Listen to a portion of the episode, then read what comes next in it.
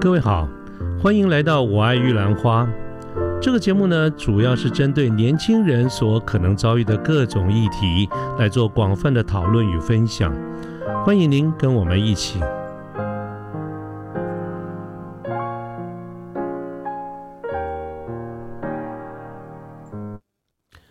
各位午安，我是卢天记。现在是民国一百一十年的十二月十九号星期天的下午。那么在最近呢，有一则网络的新闻引起了我的这个注意哈。那么这则新闻主要就是呃一个读者的这个投书哈。那么这位读者呢，他这位先生他本身是我们国内一个最高学府的毕业的一个高材生。那么他呢，在同样去面试申请面试我们一样国内非常顶尖的一个资讯相关领域的这个厂商的有关于研发的工作。啊，这个面试的过程当中呢，他有一些想法啊，把它记录下来投书。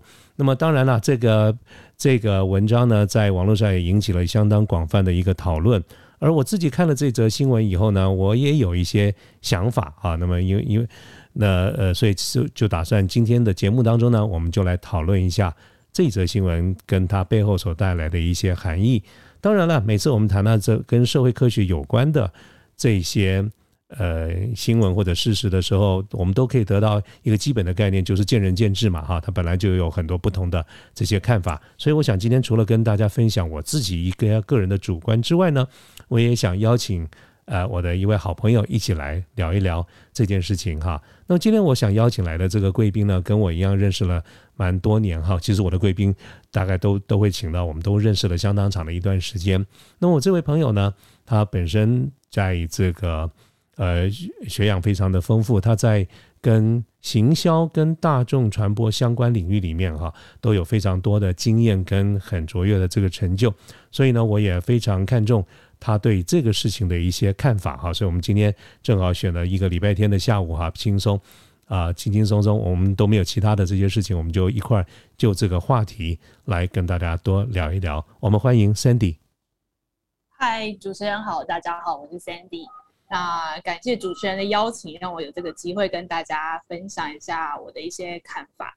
首先，我必须要说，这在主持人他找我来讨论这个案件的时候，其实会有一点疑惑，因为其实，在一般世俗人的眼中，我可能不是职场当中那个很亮眼的圣犬，就是不是？你客气了，你客气了。嗯，就是我就是一个普通的职员，只是说刚好我几个经验上面。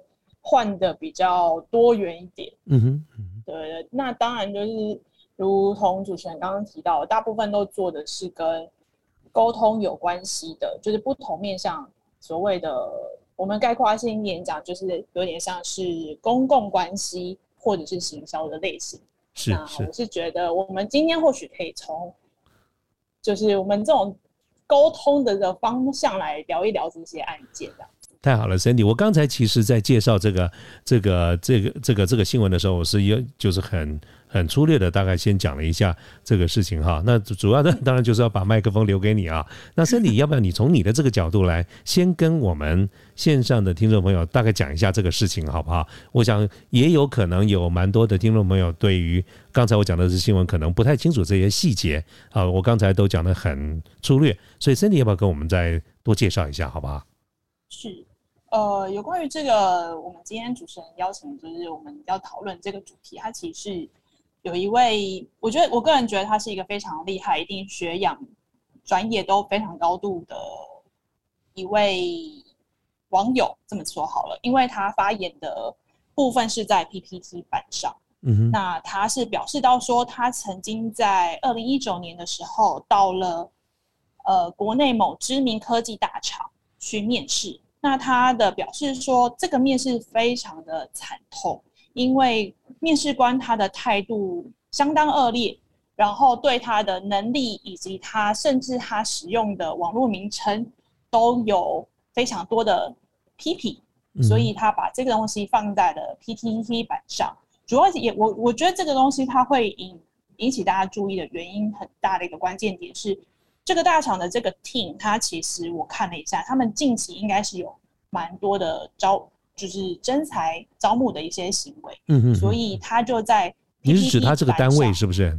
对他们这个 team，他们最近，嗯，下半年度蛮多征才的活动，所以他在 PTT 的，就是 Tech Job 上面有分享了一下他的这个经验，所以这个当然对于这个他们这个圈内人来说，会是一个参考的项目，所以大家回应的也多了，嗯哼，那也就引起了媒体上面的关注，是是。那我们其实呃，主持人。就是我们私底下有聊的原因，是因为我们也都看到了，呃，媒体揭露的部分其实有请到大厂来做回复，可是大厂的回复并没有获得很明确的，没有获得这些所谓的网友的肯定，嗯哼，然后甚至到说他的这个声明还引发了另外一波的踏伐吗？我我不确定用这个字眼好不好？嗯，我觉得蛮有那个味道的，因为在。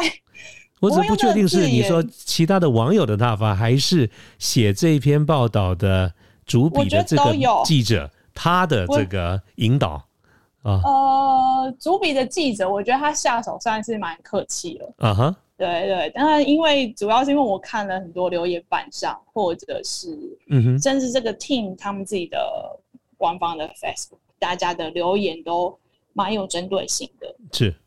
对那可以感觉出来，大家对于这个 team 的攻击力道是非常的强烈。嗯哼，嗯哼，对对。那当然，呃，这个原 PO 呢，他事后也甚至 PO 出了自己的全名，这件事情也让我觉得可以想象出他当他本人对于这件事情的愤怒程度应该是非常的高。实名的实名举报，实名实名举报，而且两年之后还是这么的气。气到实名举出来，而且把对方面试官的全名也都指出来，我觉得这个东西就是可以想象说他当时候可见有多么的不舒服。然后看来结怨颇深呢。对，结怨蛮深。然后再就是对于呃这位科技大厂的回复，他也非常的不满意，嗯，不买单啦。那所以才会说是大家都不。开心的情况，那这个在板上就稍微的烧了一下，嗯对，嗯，他的状况就就是一个。是 Cindy，我之所以哈对这这一则新闻特别有感觉哈，我想也我们认识这么多年了，也知道其实我有蛮多的机会跟很多的朋友们，我们刚好有这个机会就一块聊聊跟职场相关的这些议题哈，所以我就就就就是常常有。呃，谈的这些话题里面都跟面试有一部分就跟面试是有绝对相关的哈，所以我当时看到这一则新闻的时候，我我脑子里就浮现了一些问题哈，就是说，当然哈，其实你刚刚有提到说这个主笔的这个记者他下手这个还算比较轻的是吧？啊，这个这个这个这个我还真是不太不太这个知道分寸在什么地方。不过我第一个就想到一个问题哈，就是嗯。在这个这位先生这个面试者哈，他所描述的过程当中，当然我觉得除了他主观的这些描述以外，他应该也把他当时的就是在网上写的这这些东西都有抛出来哈。那整体的一个感觉就是，他所形容这个面试官，尤其是特别挑剔他的这个面试官，前面几关听起来都还蛮 OK 的，好像不知道是到了第四还是第几关的这个面试官哈，用了很多很尖酸刻薄的这些尺度跟标准。来来要求他或者批评他，所以我第一个想请问 Sandy，就是你的感觉哈，就是作为一个嗯嗯面试哈，或者不管从面试者的这个角度，或者是应征者，或者是面试官的这个角度而言，所谓的这种尖酸刻薄的这种尺度啊，到底合不合适放在这种我们一般的这种面试，尤其是这种比较这种比较高、比较比较 advanced 的这种工作？啊，跟研发跟什么有关的这些工作，你觉得嘞？嗯，我觉得这这个就跟我们今天定的主题蛮有关系的，因为我们会觉得这是我们在事前讨论的时候，觉得有点像是霸凌的原因，就是因为它其实是一个很高压的，互相对彼此都算是一个蛮高压的环境。是是是。那那我也查了一下，就是在二零一八年三年前有。求职网站有做过调查，他说有八成的新鲜人他在面试的时候有被刺探过隐私，嗯哼，有两成的新鲜人被性骚扰，也有两成的人透露说他们在面试的时候有遭受到言语霸凌跟歧视。嗯哼，所以那代表说，其实大家会用到“霸凌”这个字的时候，代表是说这个呃，不管是应试的人员或者是面试官，是他用的字眼都相对来讲，应该都是蛮尖锐的。嗯哼，对。那我觉得会被说，就是会被呃应试人员认为这个算是一种言语霸凌的情况来说，那。这个跟面试官他要提出来的这个所谓的压力测试的这个距离，是不是就不同了？是，这也是我想跟你请教的，就是说。也有一一个说法，包括如果你要问我个人的感觉的话，我个人会从压力测试的这个角度来看这件事情。可是呢，真的就是说，我说大家各自有不同的一些看法，所以想请问 Sandy 你的看法。当我们刚才讲的所谓的言语上的一个霸凌，跟可能面试官的出发点，说不定是压力测试，这中间到底一个分寸该怎么拿捏，或者是我们。应该怎么样的来认知？因为很显然，这个投书的这一位先生他是没有录取。因为我这样子的问的原因是说，如果他录取了，他还会说这是一个霸凌吗？或者他同意这是一个压力测试？嗯，首先就是我们不能说这位先生他没有录取，毕竟他已经谈到薪资的部分。嗯，而让他非常不愉快的事情就是他的薪资比原先他的预期少了一大半。嗯哼，对，那。大家都知道嘛，工作不外乎就是钱跟权的一个竞争。对对对。那他既然他没有他的心仪的位置，或者是他认为他的专业被打击到了，那总该拿点什么，就是拿薪水来弥补我吧。那他肯定也是没有在这一块上面被被 comfortable，没有被 comfort 到，所以他才不开心啊。对。可是这到底算不算霸凌？对对，我想的问题，这算不算？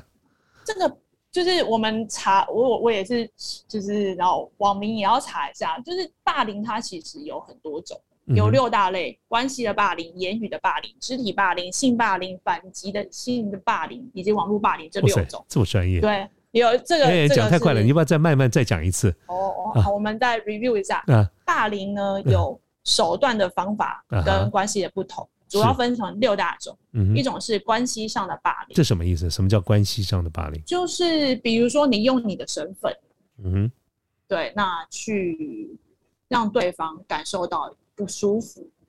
我我是面试官，然后问你问题，让你觉得有压力，这样算不算？这个算不算关系霸凌？这个这个这个面试官跟受试者中间的关系，我们就这个东西是。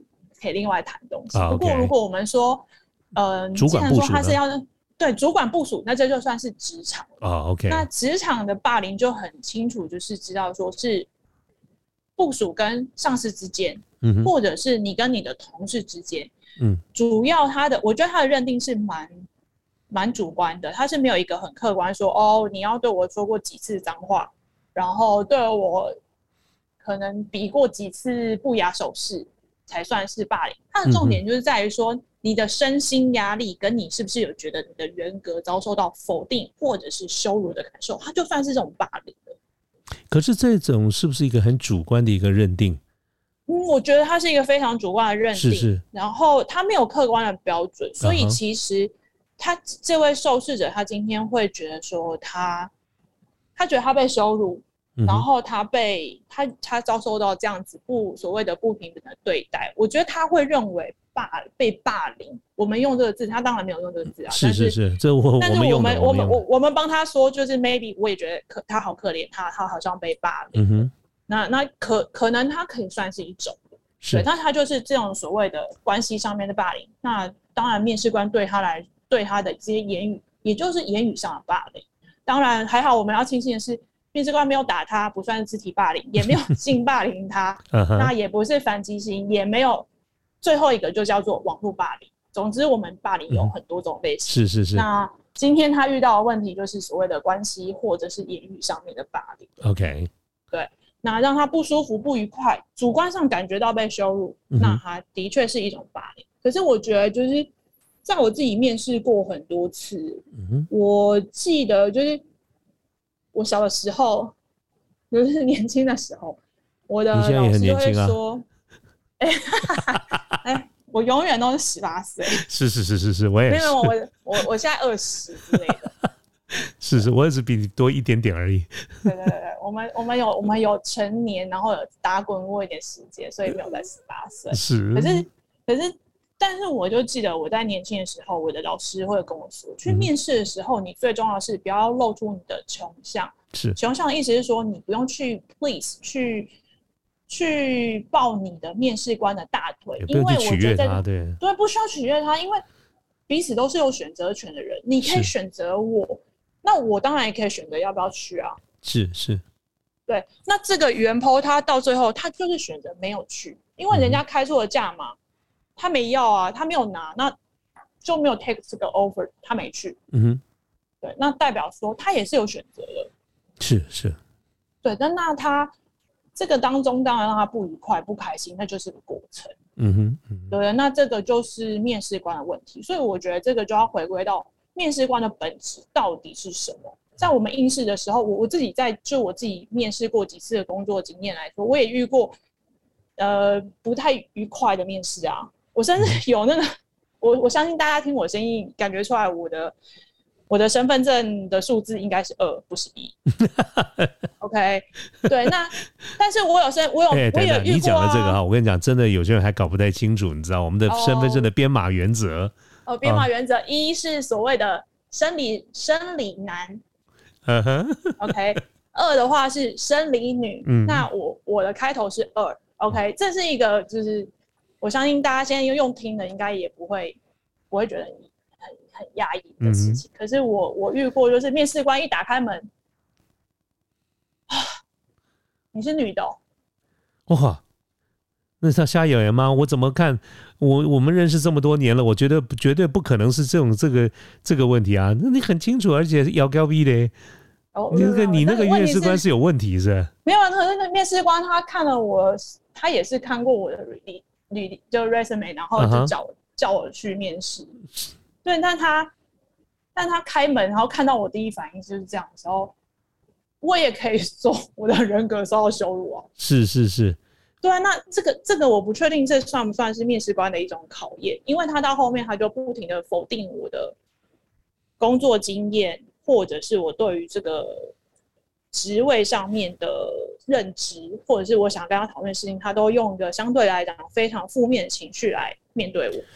可是 Cindy，我觉得你以你举的这个例子哈，我我有不同的看法。如果你刚刚讲说他对在后面很多的这种挑战你，对你的工作，对你呃公事上的一些问题的这个回应挑挑战你，或者是批评你哈，坦白说我是没有没有我没有觉得怎么样。可是我我现在的想的就是第一个那个问题，我觉得那那算不算性的霸凌？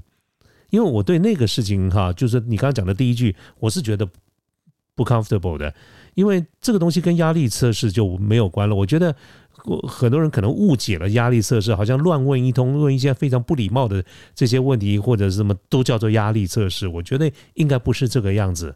所以你刚才讲的说，你你分享的这个例子，你过去所碰到的，我的解读里分成两段。第一个问题我是不认同的，第二个问题我觉得还好哎，因为我也是这样干的啊。后面的这些啊，所以我觉得你前面的那个，我也会有不愉快的感觉。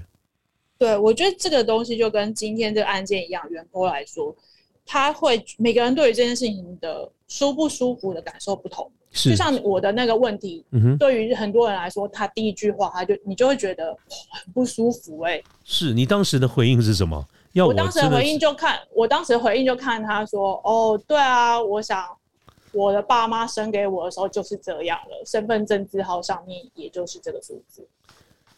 那你比我有修养。我因为我觉得这就是因为我当然我我当下也是非常不愉快，嗯嗯嗯，对对，所以所以我觉得就是你你就是该怎么说呢？一个面试官他的态度跟他对于这个面试人员的情绪，其实大家坐在一个空间里面，你当然是感受得出来。那他用对这种方式，对，我相信我也让他知道说我不是软柿子。嗯哼，对你，你今天要用这种方式讲我，我也是可以讲回去。我当然也可以没有修养说，那又怎样啊？我就女的啊，要不要嘛？一句话，哎，对，可是，可是我今天我们，我我也是站在一个我们以后有可能会是同事或者是上下关系上面，我也是给他一个基本尊重。嗯，这是这就是我觉得就是为什么会今天这个原 po 他会觉得不愉快，因为。这个面试官他对于他，甚至你看他，因为比如我的面试官面试我的时候，他批评了我的性别，嗯哼，而他的面试官在面试他的时候，批评了他用的网络名称。OK，有有有，他有有讲他的名字太长，然后对对对，那这个这个都是很多都是，这也都是我们自己的，就是这虽然是一个很 personal 的私领域的事情，是你你在这个应试的过程，然后都有没有必要提出来讲？那真的就是我我个人当然就是，我们当然可以批啦，就是说呃面试官就霸凌啊，然后用这种方式，那面试官当然也可以说哦，我就是给你测试啊，让你表现的机会啊。那当然就是双方都不拢，可是今天你用什么态度来面对这件事情，我觉得这就是每个人的程度差别。同意同意，所以我才会觉得刚才以你举的那个例子而言，我是把它分成两段的。哦，这个我觉公式上啊，你说他后面那个问题，我觉得是压力压力测试的一种，可是前面我真是不认同。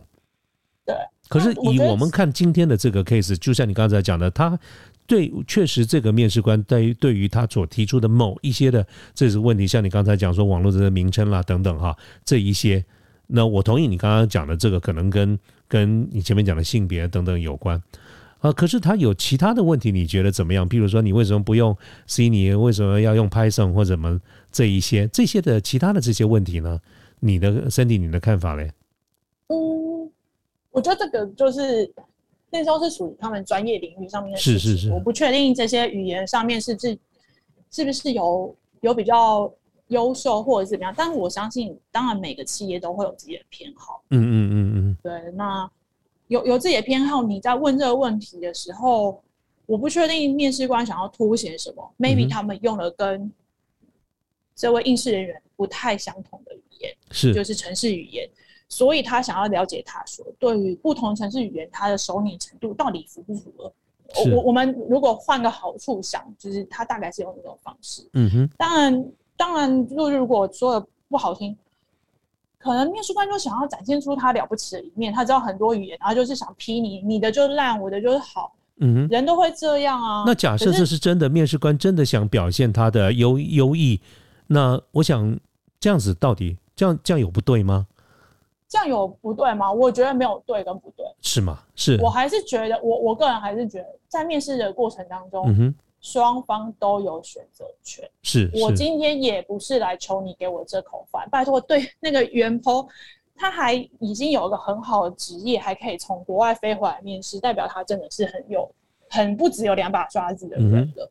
对，那今天他有没有必要遭受到像这样子不愉快的感受？是我相信他到最后没有拿这个 offer 的情况，也说明的很清楚，就是他觉得这是个不 OK 的情况。嗯哼。可是我必须要说，在我的经验里面。尤其是台厂，台湾的公司，嗯，尤其越传统的公司，在某部分不能说一一概之，就是说哦，所有的公司都这样，也不能说传产就特别会，或者是科技业就不会，是，而是台湾的老老板们都习惯用嫌弃、用负面的语言来跟员工沟通，这是一个不是企业文化，这是一个社会文化。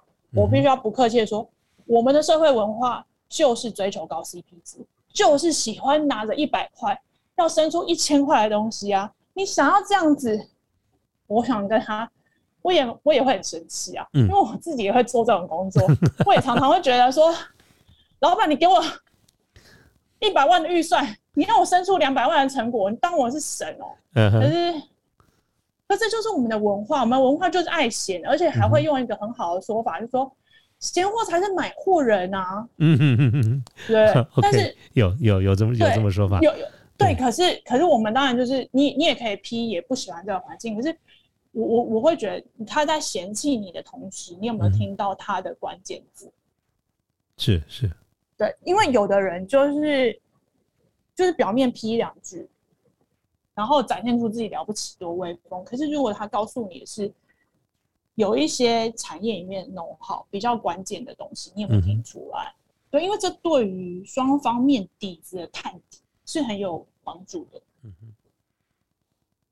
对，就像是我我们来问主持人哈，如果有个人就批评说：“拜托，你这节目真的很乱，都没有什么内容可言。”那你一直抛也没人要听。嗯哼，嗯哼。你看你的感受好吗？当然不好。